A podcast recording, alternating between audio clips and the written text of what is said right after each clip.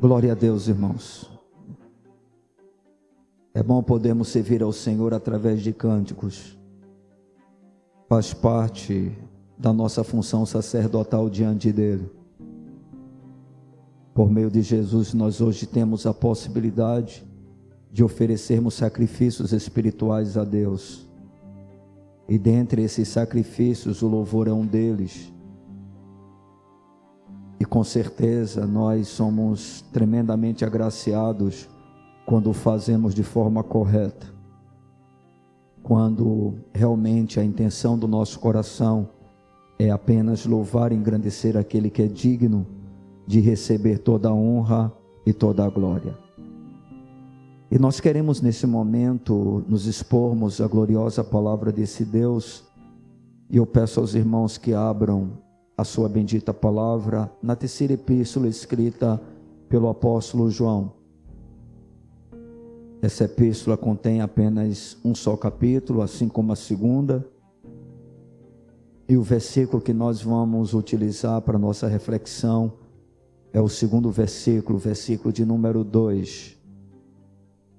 Terceira epístola de João, verso de número 2. É bem no final da, da Bíblia, né, perto de Apocalipse, eu acho que não há dificuldade para encontrar.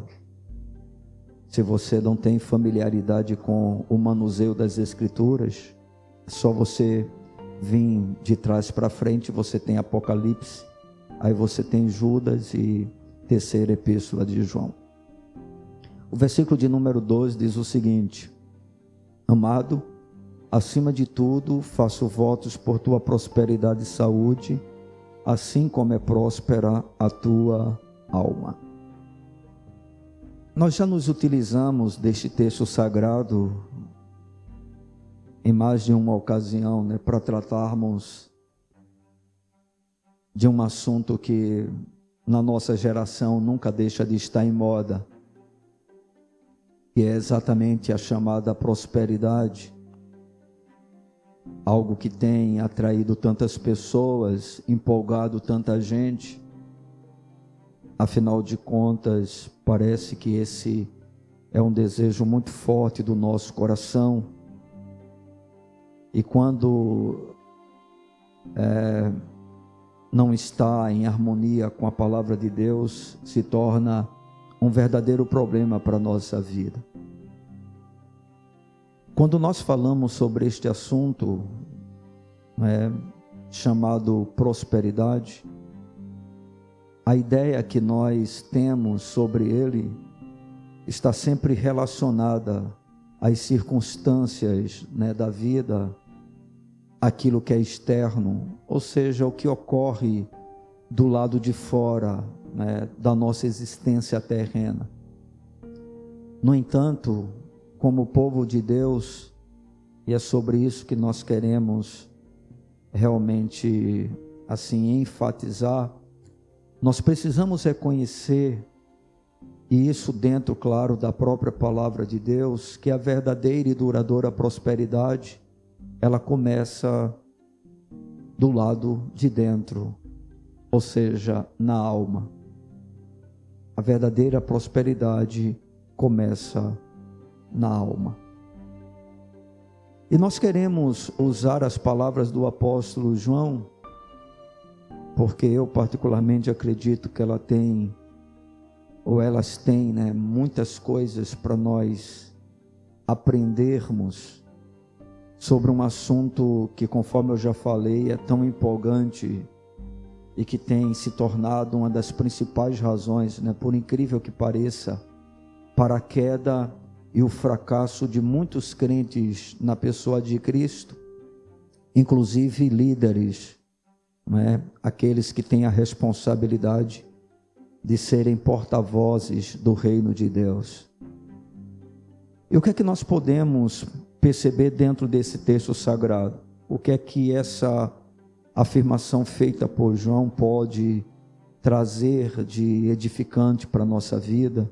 De importante né, para nós como crentes em Cristo Jesus. A primeira coisa importante, aí a gente vai ler mais uma vez esse texto, este versículo.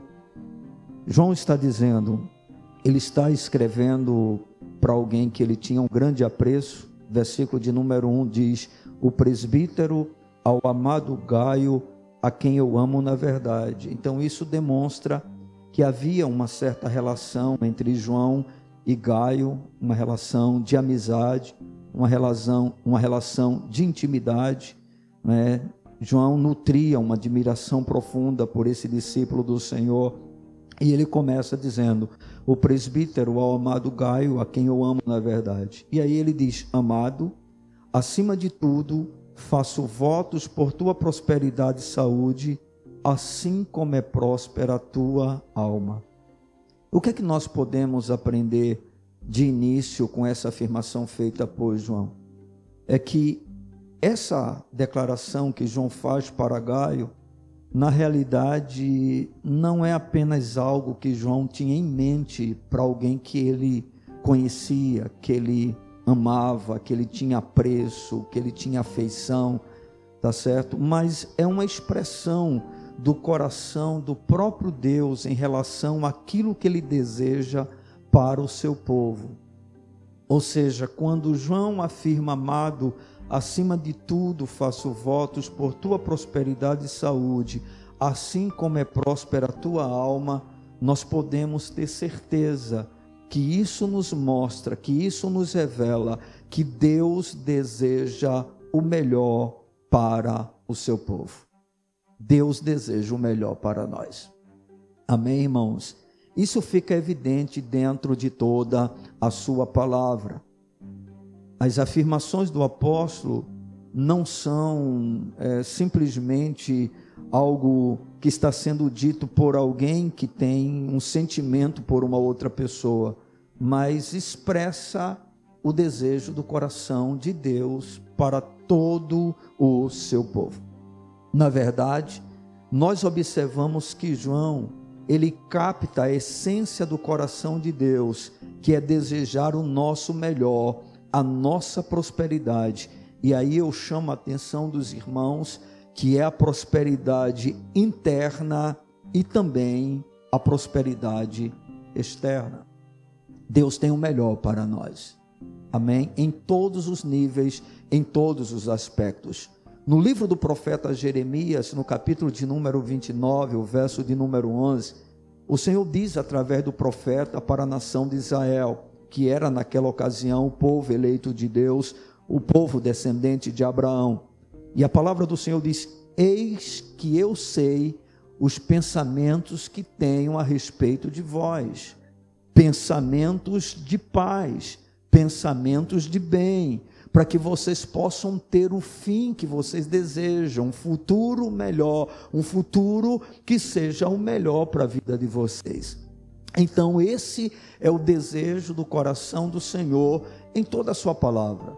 Por exemplo, lá no livro do profeta Isaías, no capítulo de número 1, o Senhor vai dizer o seguinte: se vocês quiserem e vocês me ouvirem, vocês comerão o melhor desta terra.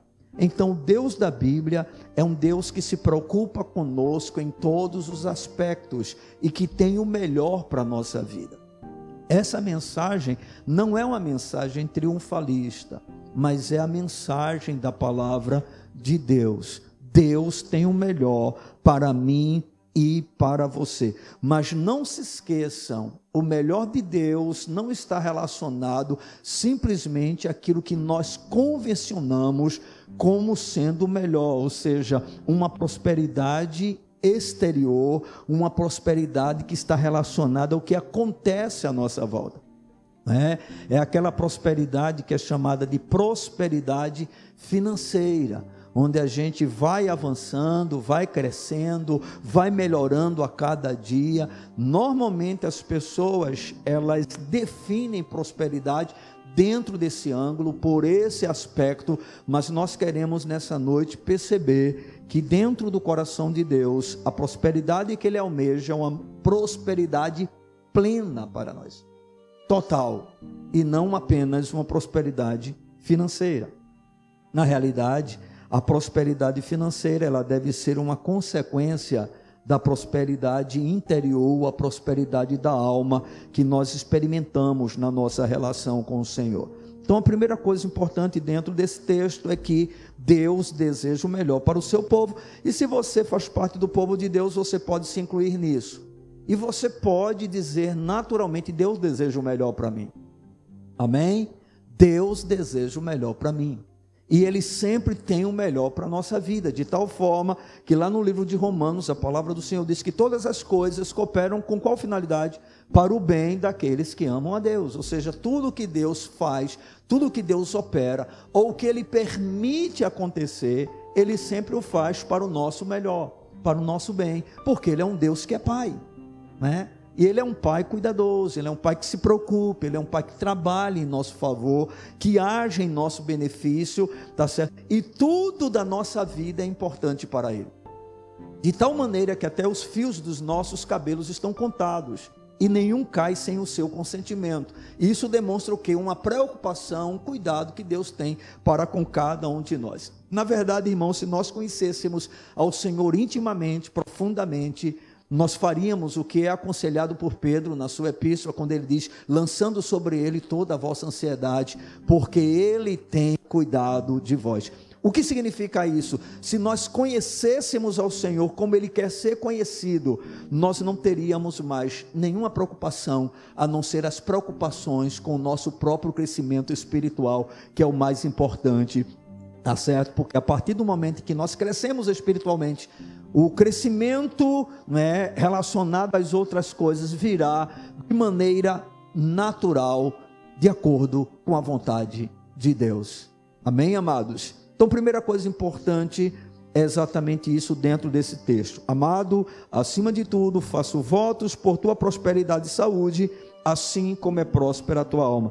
Quem inspirou João a fazer essa declaração? O Espírito Santo. Nós cremos que toda a Bíblia é o que? Inspirada por Deus. Toda ela é palavra de Deus. Então não é aceitável que a gente passe a acreditar que isso aqui foi algo tão somente voltado para a pessoa de Gaio.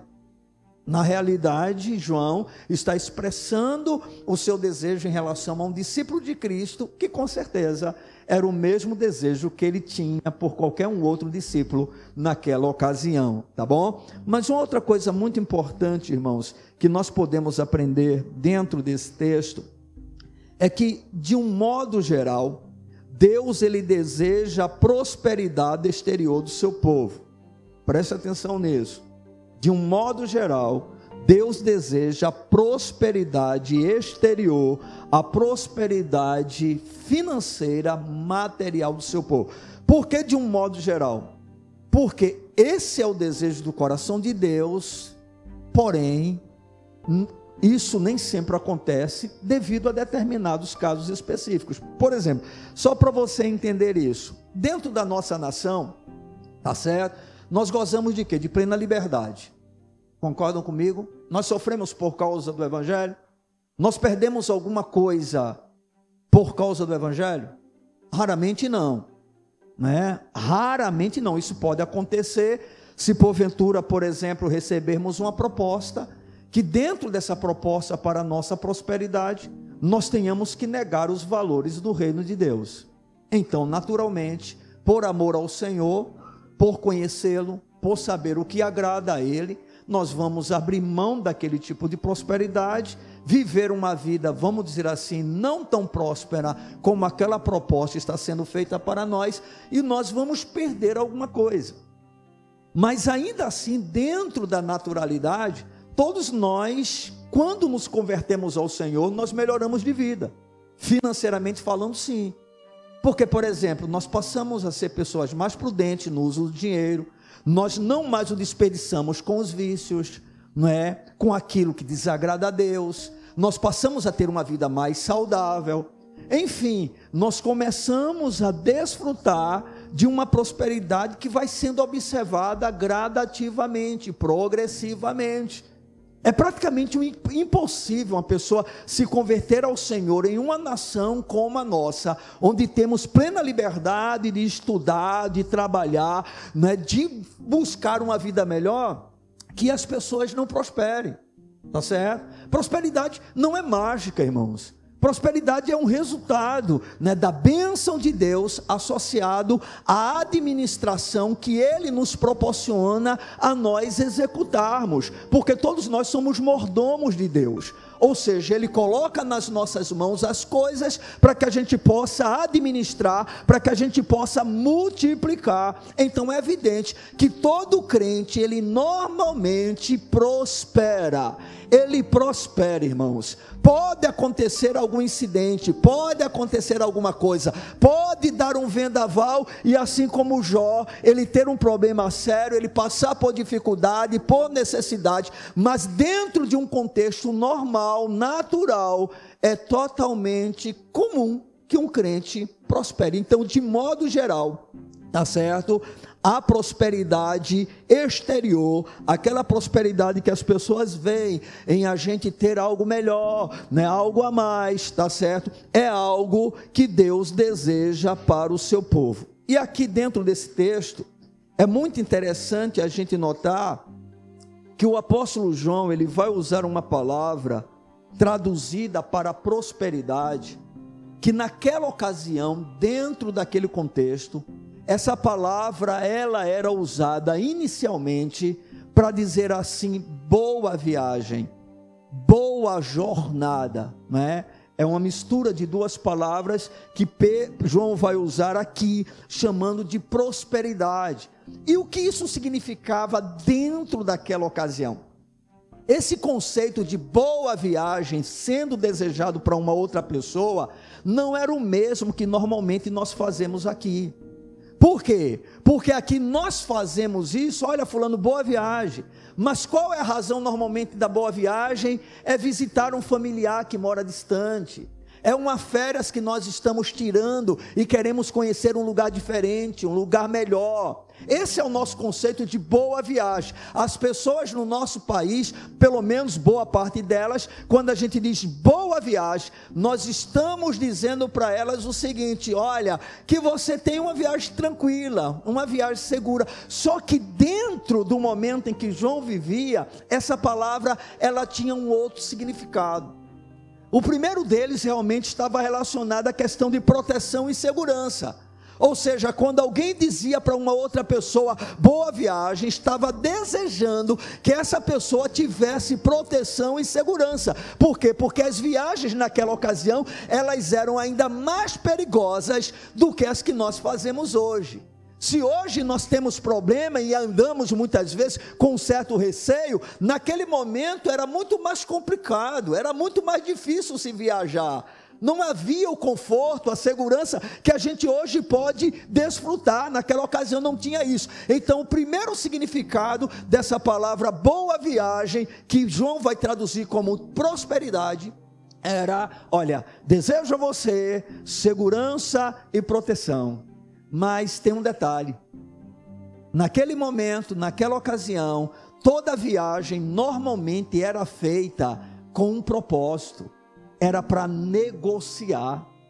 Ou seja, aquele que viajava, ele saía para negociar, para fazer algum tipo de empreendimento, para fazer algum tipo de negócio.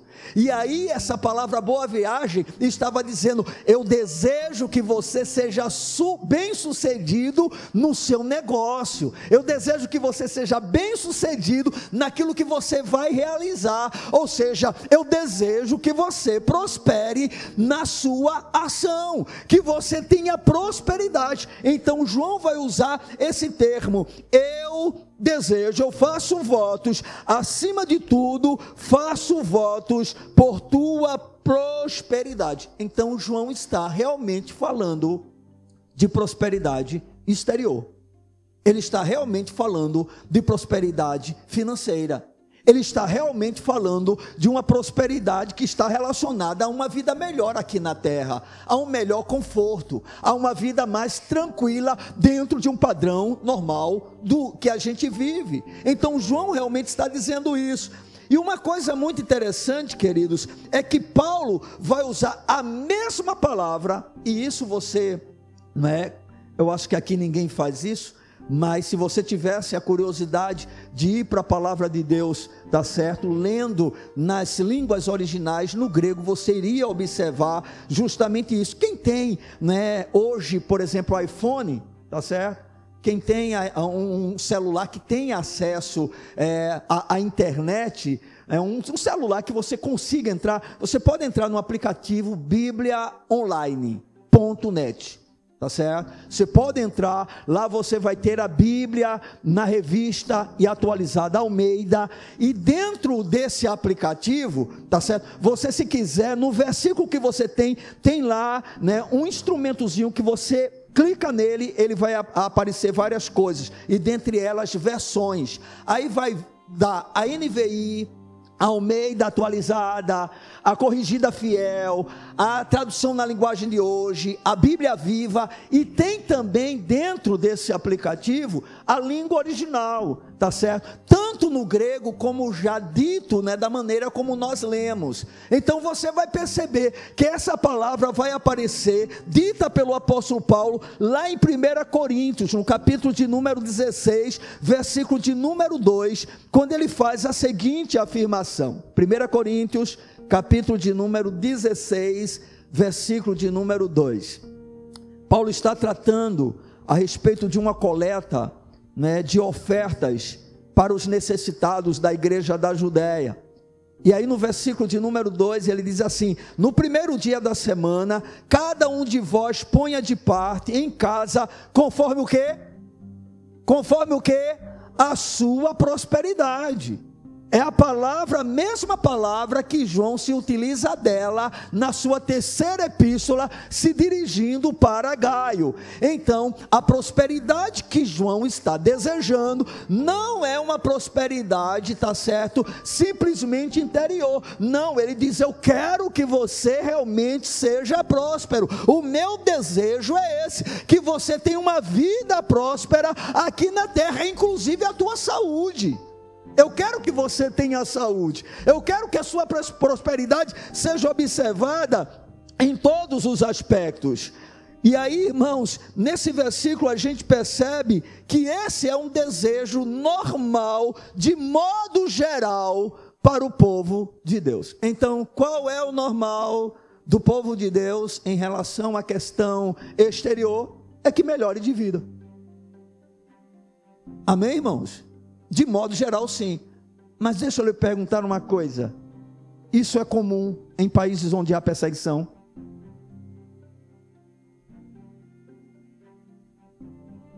É ou não é?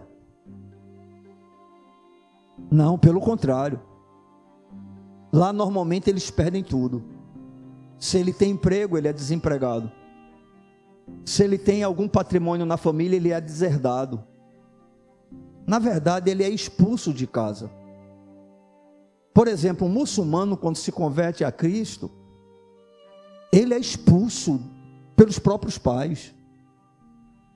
Se houver alguma lei que leve esse muçulmano a um tribunal, que ele seja julgado, preso e morto, os próprios pais o denunciam. Eles perdem tudo, irmãos. Eles perdem convívio social, eles são desprezados, eles são maltratados. Enfim, Dá para se experimentar ou esperar uma prosperidade exterior em uma relação, em um caso dessa natureza? É evidente que não, irmãos. Então, de forma geral, de modo geral, qual o desejo do coração de Deus para a nossa vida é que nós prosperemos exteriormente também, que tenhamos uma vida melhor que venhamos avançando, tá certo, dentro dessa nossa caminhada. Então, esse é o natural, é o normal. Vamos dizer assim, é a regra. OK? A regra do Senhor para a vida do crente em um processo normal, natural, é que esse crente melhore de vida. Amém? O salmista disse uma coisa interessante: ele disse: Eu nunca vi um justo desamparado, nem a sua descendência mendigar o pão. Jesus fez a seguinte afirmação: Buscai, pois, o reino de Deus e a sua justiça, e todas essas coisas vos serão acrescentadas. No livro do profeta Ageu, o Senhor diz: Eu sou o dono do ouro e eu sou o dono da prata. A palavra do Senhor diz que Ele nos supre de todas as necessidades, irmãos.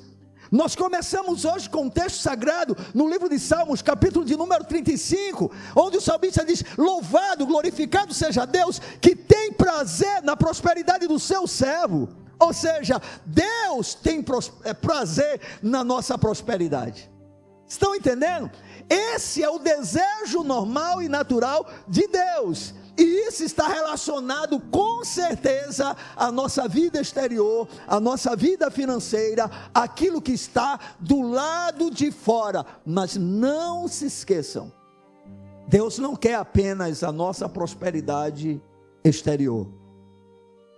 O seu desejo maior e a sua preocupação maior não é com a prosperidade que está fora, mas com aquela que está dentro. É esse tipo de prosperidade que todos nós precisamos para saber lidar com a prosperidade que está fora e também quando porventura ela não acontecer e até experimentarmos momentos de escassez e de necessidade. E é aí onde a gente vem para o terceiro ponto, né, que nós aprendemos dentro da palavra de Deus com essa afirmação feita pelo apóstolo João. Voltemos para o texto sagrado. Amado, acima de tudo, faço votos por tua prosperidade e saúde, assim como é próspera a tua alma. E aí a gente afirmou categoricamente que isso implica que o desejo de Deus é que todo o seu povo seja próspero, externo exteriormente e interiormente.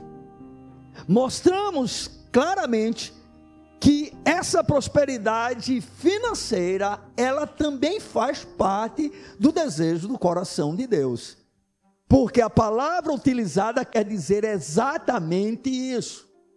Eu quero a tua prosperidade, disse João, meu desejo, eu faço votos. Tem até, assim, algumas é, versões da, da palavra de Deus que diz: Eu oro, eu oro para que você seja próspero. Irmão, não há problema algum na prosperidade financeira, desde que, aí entra o terceiro ponto da nossa reflexão. Desde que a alma a prosperidade da alma seja a base, o fundamento da prosperidade exterior. Quando há prosperidade interior, Deus, com certeza, Ele não tem nenhum problema em dar a prosperidade exterior para nós, porque ela será bênção, porque ela será um instrumento nas mãos do próprio Deus para que o seu povo seja abençoado para que a sua obra seja realizada, para que o nome dele seja glorificado. E é por essa razão que depois que João diz, amado, acima de tudo faço votos por tua prosperidade e saúde, aí ele termina esse ponto dizendo: assim como é próspera a tua alma. Observem, que de, é, João, no caso, sendo usado pelo Senhor, ele, de maneira muito, muito natural, ele diz: Eu faço votos por tua prosperidade, pela tua saúde, assim como é próspera a tua alma. Por que que João desejava que Gaio tivesse uma condição financeira cada vez melhor?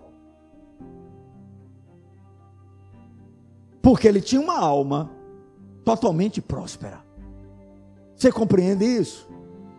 Então a prosperidade na alma deve ser o fundamento para que a gente deseje, e na realidade nem sequer precisa desejar. Observem que quando você é próspero na sua alma, não há necessidade de você desejar, porque há pessoas orando por você, dizendo: Senhor, abençoa ele.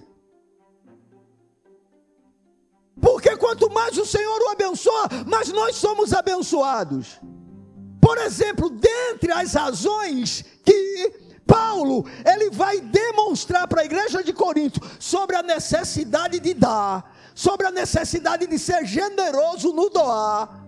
O que é que Paulo vai dizer? Isso vai redundar em glória a Deus, e eles vão orar por vocês. Ou seja, quando nós temos uma alma próspera, quando a nossa vida interior está prosperando, crescendo, avançando, se desenvolvendo, melhorando, sendo aperfeiçoada, o que é que vai acontecer? O próprio Deus, ele se encarrega, muitas vezes até de levantar pessoas para dizer: Senhor, abençoa Fulano, ele é uma bênção, ele não é egoísta. Quando se precisa, Ele está pronto para dar, Ele está pronto para abençoar. Isso redunda em glória para Deus, irmãos, e traz orações para aqueles que procedem desta maneira. Então João diz: Olha, eu quero, eu faço votos, eu oro a Deus para que você seja próspero, para que você tenha saúde, assim como a sua alma é próspera. Ou seja, Gaio, ele já tinha o que realmente precisava. Porque a nossa maior necessidade não é de prosperidade financeira. A sua maior necessidade não é de mais dinheiro. A sua maior necessidade não é de maior conforto. A sua maior necessidade não é de ter uma vida mais tranquila aqui na terra. Não é para gozar dos bens que essa vida pode produzir proporcionar, não. A nossa maior necessidade, a minha, a sua maior necessidade, é uma necessidade do próprio Deus, do próprio Cristo, de uma prosperidade interior, de um avanço no caminhar com Ele, em conhecê-lo. E quando porventura isso ocorre, nós estamos sendo trabalhados por esse Deus, inclusive para lidar com a prosperidade financeira, porque conforme declaramos no início dessa reflexão, o anseio, o desejo, a empolgação por algo como essa questão tem sido a razão do fracasso de muitas pessoas que se dizem crentes. Quantos pastores, quantos líderes têm naufragado por causa exatamente dessa questão. Para se manter no poder, para se manter na posição. Isso é algo, irmãos, perigoso e que nós precisamos tomar cuidado com o nosso coração. Não podemos vacilar e deixar de vigiar essa área da nossa vida. Vez por outra, nós sempre compartilhamos sobre esse assunto porque é um assunto que, mesmo que nós sejamos pessoas simples, dentro de um conceito da sociedade de riqueza, irmãos, mas é um assunto que atinge qualquer pessoa, qualquer um de nós. Não pense você que somente rico quer mais, pobre também quer sempre mais. Segundo o apóstolo, uma prosperidade exterior que vale a pena é aquela que é sempre proporcional à prosperidade interior, à prosperidade da alma. Ou seja, de acordo com João, nunca deveríamos desejar uma prosperidade exterior que não fosse uma consequência de uma prosperidade interior. Isso é muito interessante, irmãos, porque apoia diretamente aquilo que em outras ocasiões, tratando sobre esse assunto, eu já disse para vocês. Que talvez pessoas se choquem, mas observe que está em perfeita harmonia com o que outros homens de Deus pensam, outros homens de Deus entendem. Eu já cheguei a afirmar aqui que eu não sinto nenhum prazer, eu não faço nenhuma oração para que determinadas pessoas elas tenham uma vida melhor financeira, porque eu não vejo o avanço na alma delas. Eu não vejo o crescimento. De que adianta desejar para alguém justamente uma melhora financeira, quando eu sei que essa melhora financeira, ao invés de trazer o benefício para aquela pessoa, vai jogá-la ainda mais em problemas sérios com Deus?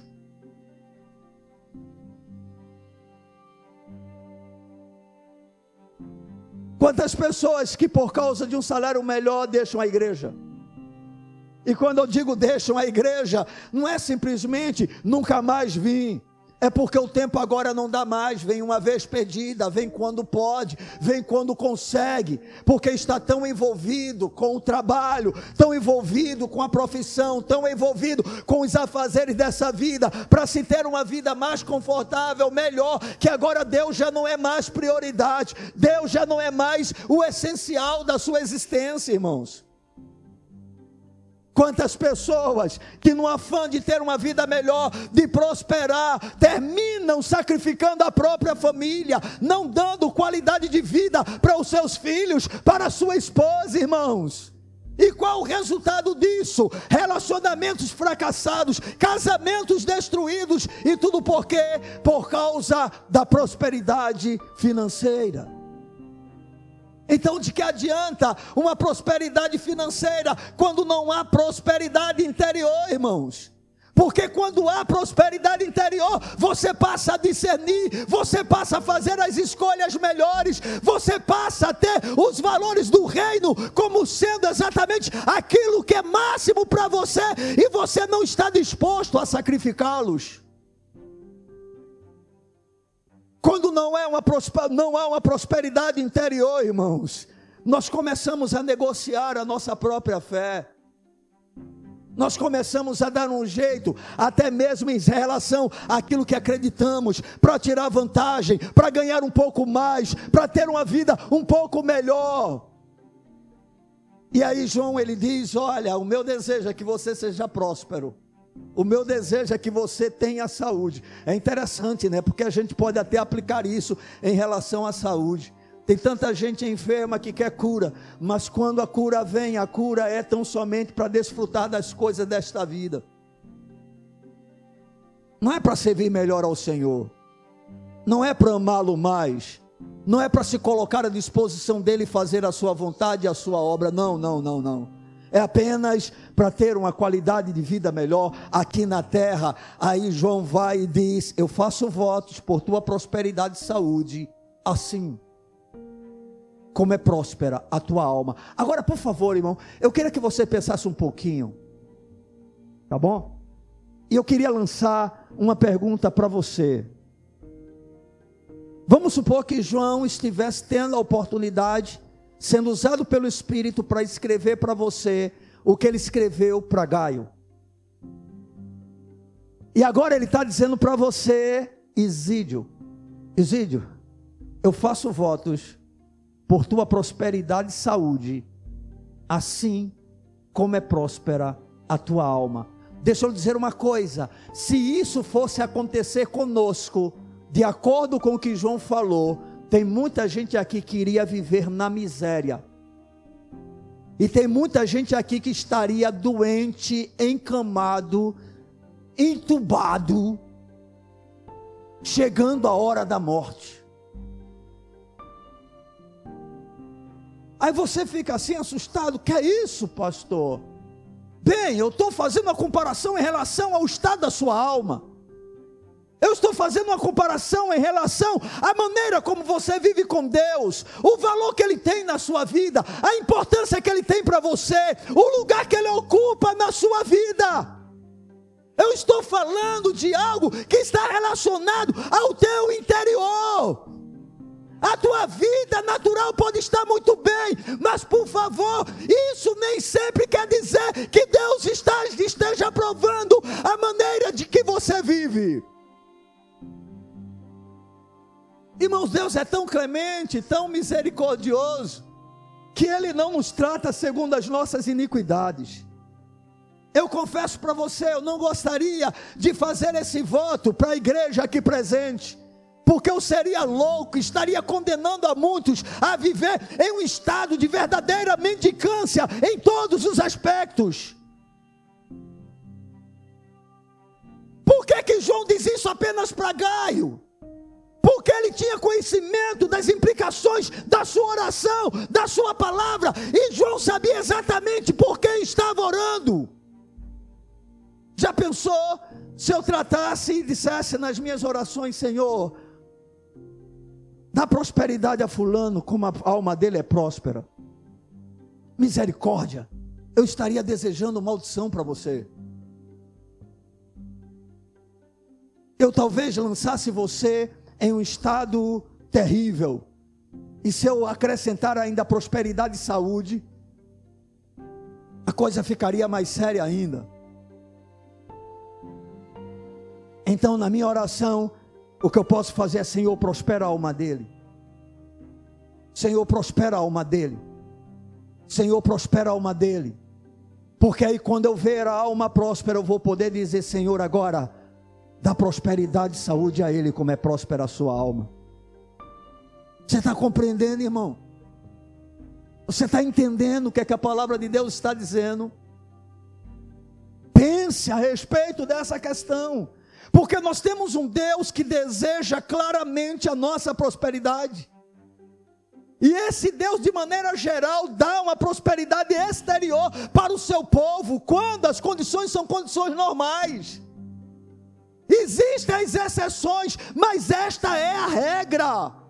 No entanto, o desejo do coração de Deus é que o fundamento da nossa prosperidade exterior seja exatamente a prosperidade interior, a prosperidade que vem de dentro. Onde a vida de Cristo está se desenvolvendo a cada dia. Estão entendendo? Bendito seja Deus por sua gloriosa palavra. A prosperidade, queridos, interior é um assunto bíblico importante que deve fundamentar todo o nosso conceito de prosperidade. Oh, igreja, nós não estamos dizendo que Deus não quer que a gente prospere. Pelo contrário, Deus é um Deus que ama a prosperidade do seu povo. Amém, irmãos? Os Estados Unidos se tornou a nação que se tornou, justamente porque a sua base, ela foi fundamentada nos princípios da palavra de Deus e se transformou na grande potência mundial. Hoje está em declínio, está em decadência, porque porque Deus tem sido deixado de lado, tem sido abandonado. E por que isso? Porque a prosperidade subiu ao coração. Irmãos, o perigo da prosperidade exterior é que ela pode tomar o lugar de Deus no nosso interior. Esse é o grande perigo. E é por isso que nós devemos não desejar, tá certo, a prosperidade financeira de um povo eu não vou orar pela igreja dizendo, Senhor, dá mais dinheiro, dá uma condição melhor. Irmãos, me desculpem, talvez vocês não concordem comigo, e aí é um problema de cada um. Eu não faço esse tipo de oração. Eu prefiro fazer a oração de Efésios do apóstolo Paulo: Senhor, dá ao teu povo espírito de sabedoria e de revelação, para que ele chegue ao pleno conhecimento da verdade. Abre o entendimento, ilumina os olhos espirituais. Sabe por quê? Porque um povo próximo próspero na sua alma, vai prosperar naturalmente, no, no, financeiramente, no exterior, irmãos. É normal. É natural isso. Porque Deus é um Deus bom. Amém, irmãos? Deus é um Pai maravilhoso. Existem relatos, queridos, dentro da palavra de Deus, e na história suficientes para nos convencer que é possível prosperar do lado de fora. Mas se não houver prosperidade interior, essa prosperidade vai ruir ou pode nos conduzir a um estado pior do que antes de experimentá-la. Eu vou repetir isso. Por favor, me ouça com atenção. Há relatos bíblicos e na história suficientes para nos convencer que é possível prosperar do lado de fora, mas se não houver prosperidade interior, essa prosperidade vai ruir, vai ser demolida ou pode nos conduzir a um estado pior do que antes de experimentá-la. E eu queria mostrar para vocês, dentro da palavra de Deus, dois exemplos. O primeiro deles nós encontramos no segundo livro de Crônicas, no capítulo de número 26, que trata a respeito de um rei chamado de Uzias. Segundo Crônicas, capítulo de número 26, versículo de número 5. Observem, queridos, o que diz a palavra do Senhor. Trata do rei Uzias, um dos reis de Judá. Diz assim: propôs-se buscar a Deus nos dias de Zacarias, que era sábio nas visões de Deus. Agora preste atenção ao final desse versículo. Nos dias em que buscou ao Senhor, Deus o fez prosperar. Amém? De onde veio a prosperidade de Uzias? E por que isso aconteceu? Porque ele propôs no seu coração a fazer o quê? A buscar a Deus. E aí, nesse período, o que aconteceu? Deus o abençoou. Deus deu a ele prosperidade. Mas, irmãos, a prosperidade pode se tornar uma tragédia. Pode nos tirar do foco. E tem acontecido com muita gente. Aí no verso de número 16, é o mesmo rei Uzias mas, havendo-se já fortificado, exaltou-se o coração para sua própria ruína e cometeu transgressões contra o Senhor seu Deus, porque entrou no templo do Senhor para queimar incenso no altar do incenso. Ou seja, um homem que experimentou da parte de Deus a prosperidade por buscar a sua face. Quando essa prosperidade chegou, ele se fortificou e passou agora a confiar na sua fortaleza. Exaltou o seu coração. E o que ocorreu? Pecou gravemente contra o Senhor. Observe Nesse caso, a prosperidade foi algo bom ou foi algo mal? Algo mal. E por que isso? Porque experimentou uma prosperidade exterior, sem experimentar uma prosperidade interior. Dá para compreender? É interessante, irmãos, a gente perceber que Houve uma palavra lá no livro de Provérbios, no capítulo de número 30, que nós não podemos aceitar para a nossa vida. No capítulo 30, se eu não me engano, de 9 a, a 10, 9 a 11, o sábio ele faz uma oração, né, que não pode ser a nossa oração hoje.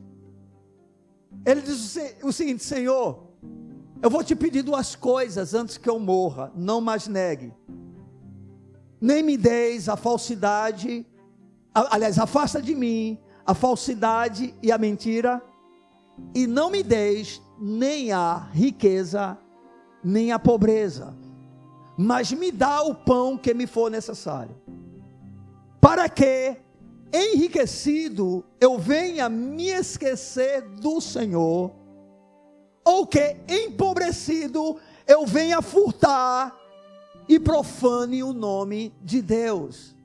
Observe que esse tipo de oração, apesar de ser bastante interessante, bonita, mas não pode ser a nossa realidade hoje.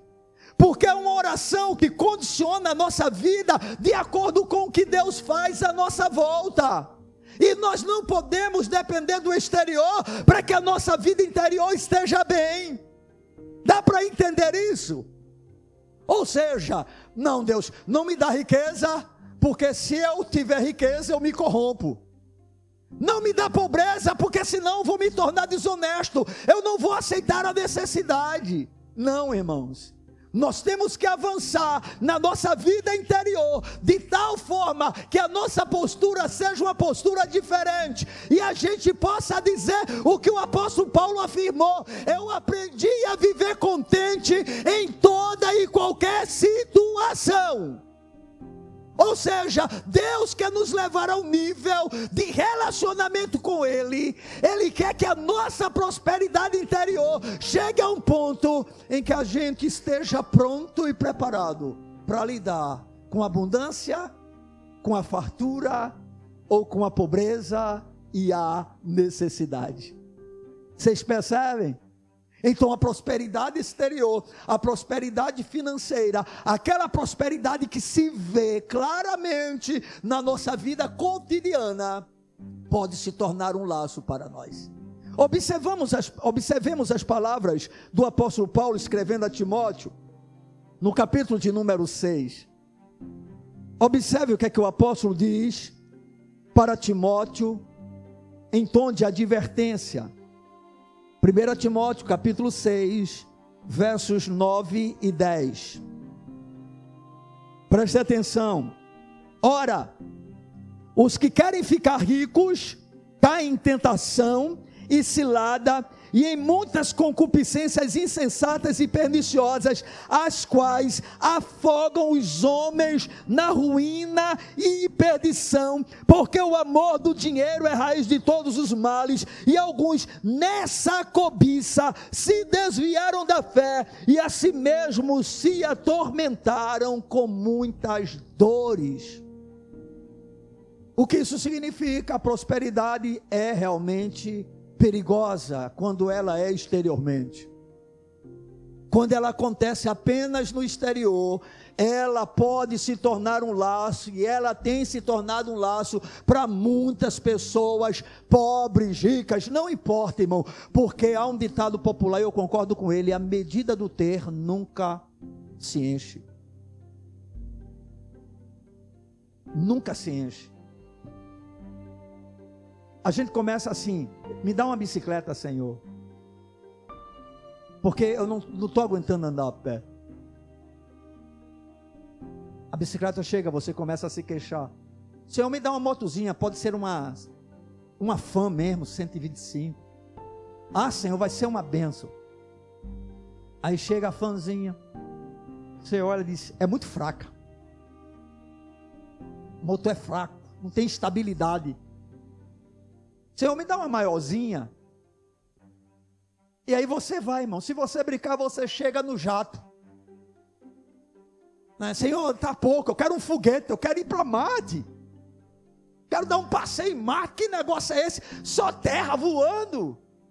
Irmãos, nós nunca estamos satisfeitos, irmãos.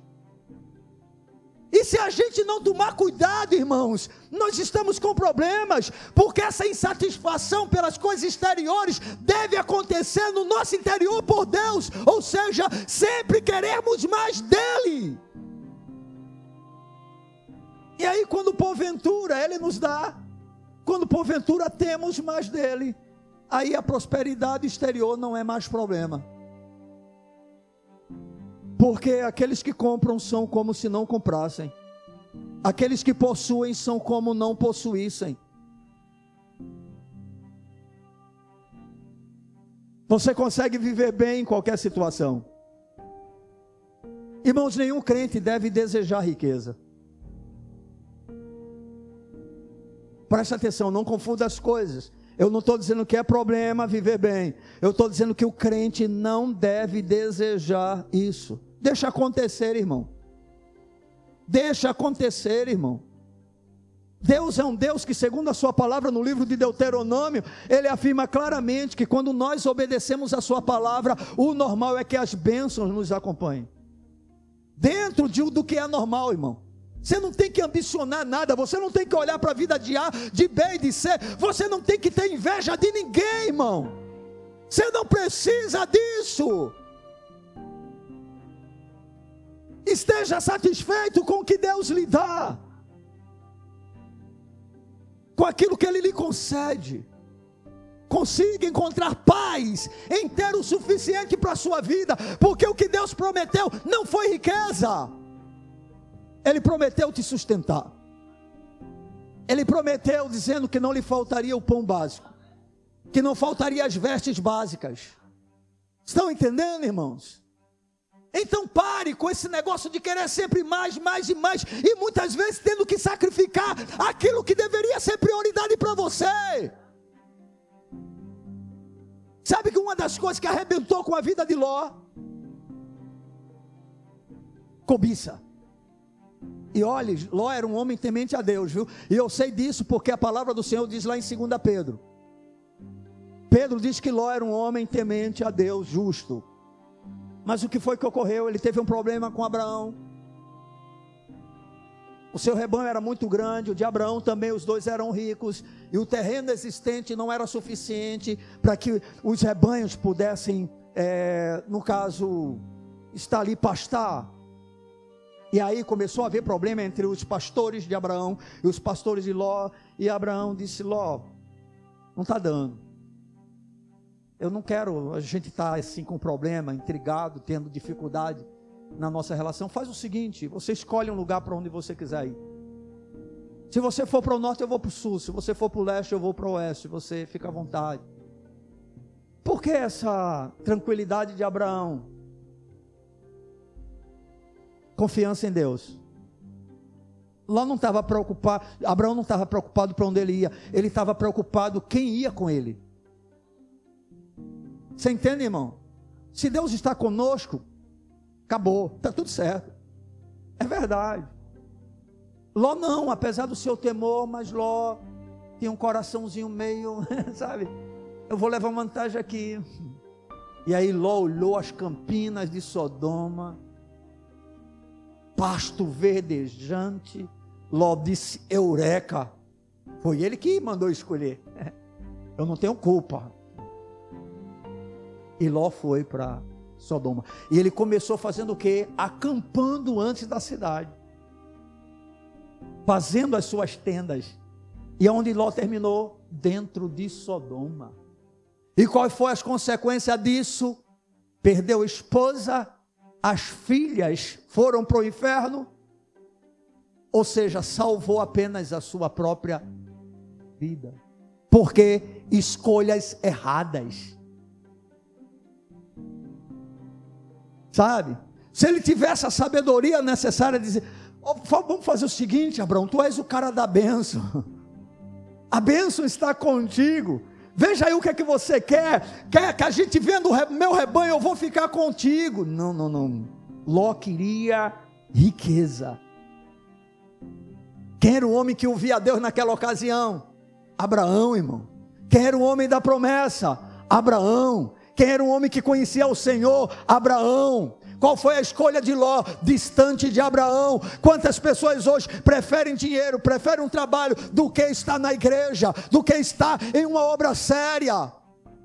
Às vezes se muda de lugar, não porque a casa é melhor, é mais confortável, mas onde você estava antes, tinha um lugar onde você poderia crescer na graça e no conhecimento de Deus. E as pessoas não valorizam isso porque elas estão muito mais preocupadas com o exterior do que com o interior. Elas não estão muito preocupadas com a sua alma e não percebem que a escolha que fazem pode justamente levá-la para ruína e para destruição. Por isso, Paulo sabiamente diz para Timóteo: Timóteo, olha, foge dessas coisas. Muitos têm ido por esse caminho e têm se arruinado. Timóteo, não vai por aí, não vai por aí. E o Senhor está dizendo para nós nesta noite que a nossa prosperidade da alma deve vir primeiro, irmãos. Porque aí sim teremos uma prosperidade exterior que vale a pena, que vai ser para a glória de Deus, irmãos. Que o Senhor será exaltado. E normalmente é uma prosperidade duradoura é uma prosperidade que você vai o tempo todo crescendo, prosperando, avançando, né? Mas ao mesmo tempo a tua alma está o que? Se fortalecendo. E aí você sabe lidar na hora que está melhor e na hora que está pior, né? Você sabe disso. Bendito seja o nome do Senhor. É a prosperidade interior, queridos, que faz com que não dependamos das circunstâncias exteriores para nos sentirmos realizados ou contentes. É a prosperidade interior que faz com que não dependamos das circunstâncias exteriores para nos sentirmos realizados ou contentes. Você não precisa de coisas para ser feliz. Vou repetir: você não precisa de coisas para ser feliz. Isso não é uma palavra para você se acomodar na preguiça. Isso não é uma palavra para você, jovem, dizer eu não quero estudar mais. Entendeu? Vou me contentar. O pastor falou: se papai e mamãe me der o pãozinho todo dia, eu estou feliz. Deus não fez você para estar o tempo todo debaixo do sovaco de pai e de mãe. Entendeu? Porque essa é a nossa geração, né? O bichinho está lá com 40 anos de idade dentro de casa. 30 anos de idade dentro de casa. E ele está satisfeito. Não, não, não. Deus não quer isso para você. Deus te chamou para prosperar. Mas que prosperidade Ele quer? Que você venha com a prosperidade da tua alma, crescendo, avançando no conhecimento de Deus, se esforçando para ter uma vida melhor, não para ter uma vida melhor em si mesmo, mas para ter uma vida melhor porque isso glorifica a Deus. Você entende? Esse é o desejo do coração do Pai. E expresso, ele é expresso através do seu servo João. Eu faço votos por tua prosperidade e saúde, assim como é próspera a tua alma. Vamos ver Filipenses, capítulo de número 4. Esse é um texto incrível. Eu nunca me canso de fazer menção do mesmo, porque de fato ele é maravilhoso. Filipenses capítulo 4, versos de 10 a 13. É um texto tão mal, tão mal interpretado, né? Mas a gente tem aprendido a interpretação correta dele. Aí Paulo diz assim: Alegrei-me sobremaneira no Senhor, porque agora, uma vez mais, renovastes a meu favor o vosso cuidado, o qual também já tinhais antes, mas vos faltava oportunidade. Paulo está felicíssimo por ter recebido uma oferta generosa da parte da igreja de Filipos para suprir as suas necessidades. Paulo está contente, ele diz: Me alegrei sobremaneira. Hã? Porque viver, irmão, em um estado de necessidade não é realmente agradável para ninguém.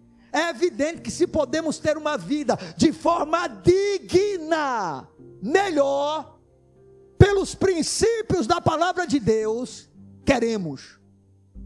O que eu não quero é uma vida melhor tendo que mentir, tendo que roubar, tendo que profanar o nome do meu Senhor, tendo que colocá-lo em segundo e terceiro plano. Não, esse tipo de melhor eu não quero para mim. Mas é bom, irmãos, melhorarmos e Paulo está alegre está satisfeito. E não é apenas pela oferta financeira. Vamos continuar lendo. Digo isto não por causa da pobreza, porque aprendi a viver contente em toda e qualquer situação. Aleluia. Tanto ser estar humilhado, como também ser honrado. De tudo e em todas as circunstâncias já tenho experiência, tanto de fartura como de fome, assim de abundância como de escassez. Tudo posso naquele que me fortalece. Aleluia. Aleluia. Agora eu queria chamar a sua atenção para uma palavra do apóstolo Paulo. Dentro de toda essa afirmação feita por ele, eu queria chamar a atenção de uma coisa. Ele disse: Eu aprendi. Presta atenção, irmão que esse estado do qual nós estamos falando, de prosperidade da alma, não é algo que você chega à maturidade de uma hora para outra, não é algo que vem como fruto do acaso, não é algo que chega na hora da conversão. Não, irmãos, é algo que tem que ser desenvolvido. Paulo disse: Eu aprendi. Levou tempo para eu experimentar isso, mas eu aprendi. Ou seja, irmãos, essa é a verdadeira prosperidade. É aquela que nós do interior estamos vivendo de tal maneira que sabemos lidar com a prosperidade exterior ou quando porventura ela não existe. E em ambos, ambas as situações, Jesus é a fonte do meu contentamento e da minha alegria. Ou seja, se eu estou próspero, eu não vou trocá-lo pelas minhas viagens de diversão. Eu não vou trocá-lo por passeios a shopping. Eu não vou substituí-lo por lazer e divertimento. A prosperidade não me afeta. O Senhor continua sendo o centro. Eu não vou mudar as minhas amizades porque agora eu tenho um pouquinho mais de dinheiro. Porque tem pessoas cristãs que são assim. Tem gente, por exemplo, que se converte a uma igreja simples e aí vai avançando degrau, degrau, degrau, né? E aí chega num patamar elevado dentro da sociedade. Aí diz: É, eu acho que eu vou para a igreja da Capunga. Deus falou ao meu coração. Eu serei mais útil lá. Irmãos, obrigado pelo tempo passado com vocês. Eu amo muito vocês. Mas eu senti no meu coração, Deus falou comigo, sabe? Tem gente que muda, irmãos, quando tem uma vida melhorzinha. Recentemente, eu não sei, ah, eu fui para um casamento, né, de do meu sobrinho, e eu vi lá um bocado de gente pomposa. Eu disse, filha, não tem jeito, eu não dava para ter sido rico nunca. É muito, sabe? é muita falsidade, é muita hipocrisia, é muita mentira. Você só vale pelo que você tem. Eu quero dizer uma coisa para você: na igreja de Cristo você vale pelo que você é, não é o que você tem. Eu não estou preocupado quanto você tem, quanto você ganha, eu estou preocupado com você. Você é o mais importante na obra de Deus, não é o que você pode dar, é você. Como é bom, irmãos, sermos pessoas simples. Não há cerimônia, sabe? Eu posso comer com você no restaurante e agarrar a galinha com força e pegar no osso dela. Eu não vou fazer isso porque eu não gosto de fazer isso. Mas eu posso fazer e não vai ter ninguém me olhando.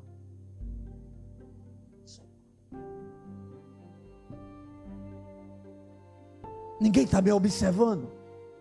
Todo mundo é igual a mim. Claro, se eu estiver na presença de pessoas mais chiques, eu vou ouvir o conselho de Salomão. Quando te assentares a comer com o governador, atenta bem para aquilo que ele está fazendo. Ou seja, irmãos, Davi ele sabia entrar e sair em qualquer lugar. Então é evidente que em um ambiente mais culto eu vou me comportar de uma forma culta, mas eu amo a simplicidade. Sabe, irmãos, porque é isso que eu vejo Jesus no meio de pecadores. Pessoas simples. É isso que eu vejo o apóstolo Paulo, apesar de toda a sua pompa cultural. Ele diz: Eu nada me propus a saber entre vós, senão a Cristo e este crucificado. Eu só tenho uma mensagem, e esta é Jesus, o Filho de Deus crucificado. Este é o Evangelho, irmãos de Cristo. E esse é o desejo do coração de Deus, a nossa prosperidade.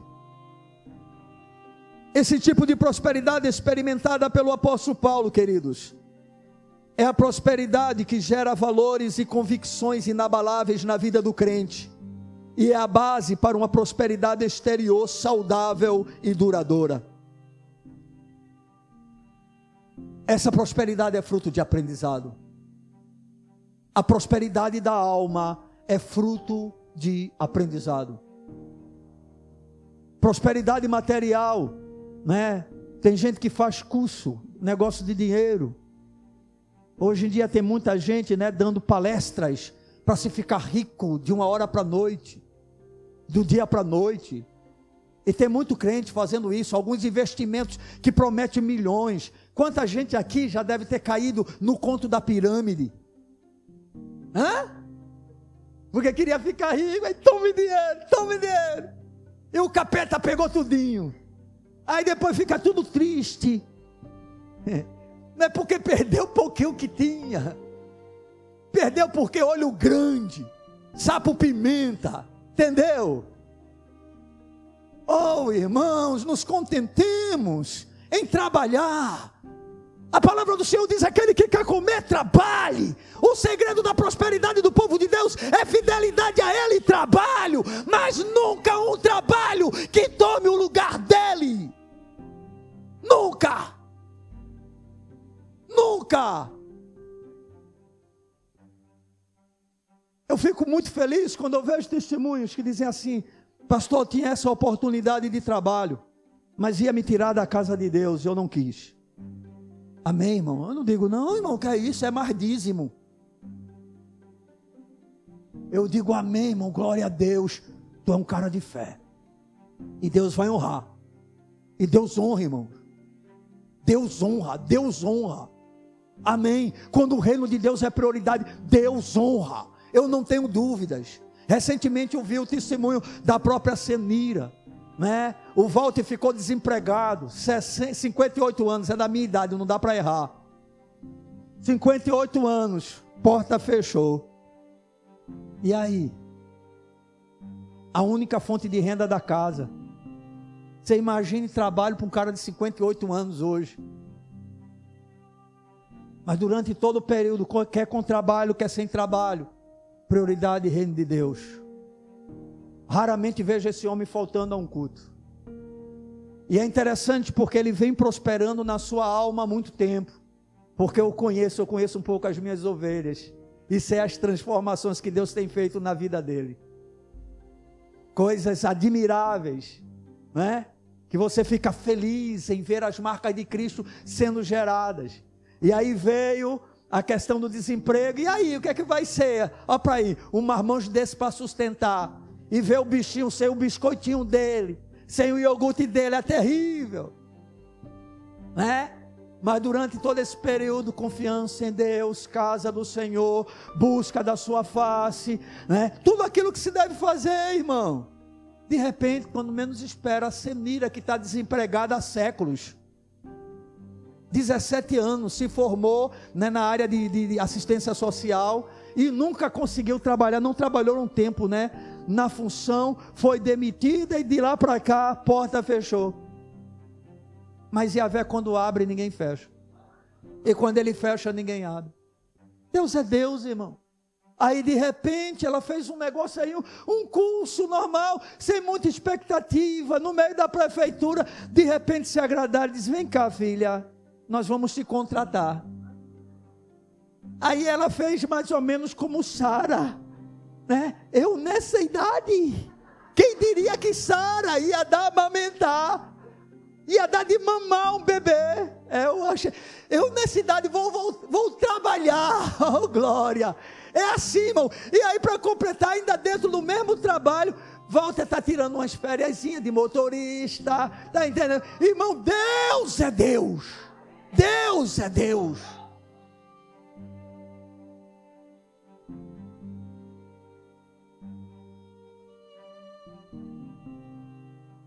Presta atenção, irmão. Estou contando a bênção pela mentalidade, é porque o pastor é assim, é sem vergonha, só se antecipa. Ela está dizendo, ah, aconteceu essa semana, né? Ela foi contratada para uma função e já foi promovida. Você imagine isso numa igreja triunfalista. Qual foi o pacto? Qual foi o voto?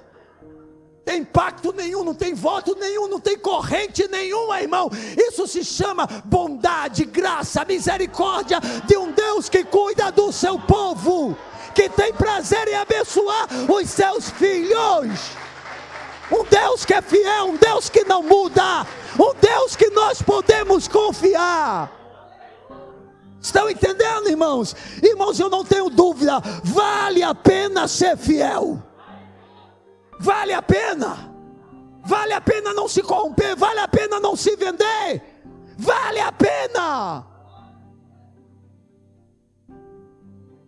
Podemos passar por qualquer situação, irmão, se estamos prosperando no nosso interior. Na hora da bonança saberemos lidar com ela. Na hora da prosperidade estaremos felizes, mas lidando adequadamente, irmão. Porque, por favor, por incrível que pareça, a prosperidade financeira para o povo de Deus tem se mostrado pior do que as necessidades.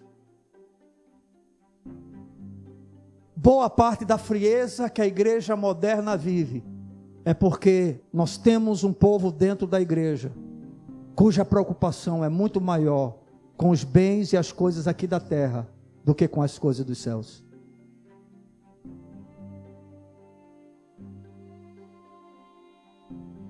Então o que é que vai ficando de lado as coisas de Deus?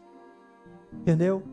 A pessoa quer um empregozinho melhor. Ele nunca estudou como novo, agora ele quer estudar como velho. O que é que ele vai sacrificar? a igreja. Porque não dá para viver apenas do que tem.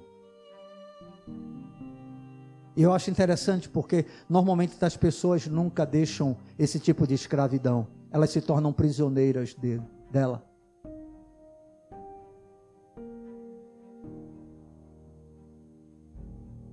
Esse tipo de prosperidade leva tempo, mas vale a pena correr atrás. Empenhe esforço para que a sua alma prospere. Amém, irmãos? Ao invés de passar tanto tempo com livros estudando para passar no concurso, passe mais tempo com Deus e valorize o seu reino. Ao invés de estar procurando mais trabalho para ganhar mais dinheiro, procure mais Deus para conhecê-lo melhor. Eu posso lhe garantir, sem nenhuma sombra de dúvida, que você terá uma vida com a qualidade muito melhor. E Deus vai te honrar. Amém. Eu quero concluir essa reflexão afirmando que Deus deseja o melhor para nós, sem sombra de dúvida. E isso inclui a prosperidade exterior financeira. Eu não tenho dúvida quanto a isso. Isso é o normal, é o natural. No entanto, é a prosperidade interior o maior desejo do coração de Deus para nós. Pois é essa prosperidade que nos leva a uma fé inabalável. Onde não dependemos das circunstâncias externas. E nós vamos glorificá-lo em toda e qualquer situação. Então a prosperidade que Deus mais almeja de mim e de você é uma prosperidade interior, onde a gente tenha tanta convicção e firmeza, que não importa qual seja a proposta das trevas, Satanás pode chegar e dizer: Tudo isso te darei, se prostrado me adorar, você vai dizer: Está amarrado, capeta sem vergonha. Você faz como Moisés, eu prefiro, eu prefiro o deserto com o Senhor do que uma terra que mana leite e mel sem Ele. Amém, irmãos? Deus deseja isso de cada um de nós. Cresça na sua fé, prospere na sua fé. E aí, para a gente concluir, eu quero fazer mais uma vez a pergunta que eu já fiz no meio desse culto. Se João tivesse fazendo essa declaração hoje para você, qual seria o seu estado financeiro e de saúde? Faço votos por tua prosperidade e saúde, assim como é próspera a tua alma. Como você estaria vivendo financeiramente falando? E no seu corpo, em termos de saúde, se a tua vida financeira e a tua saúde fossem niveladas pela prosperidade da sua alma.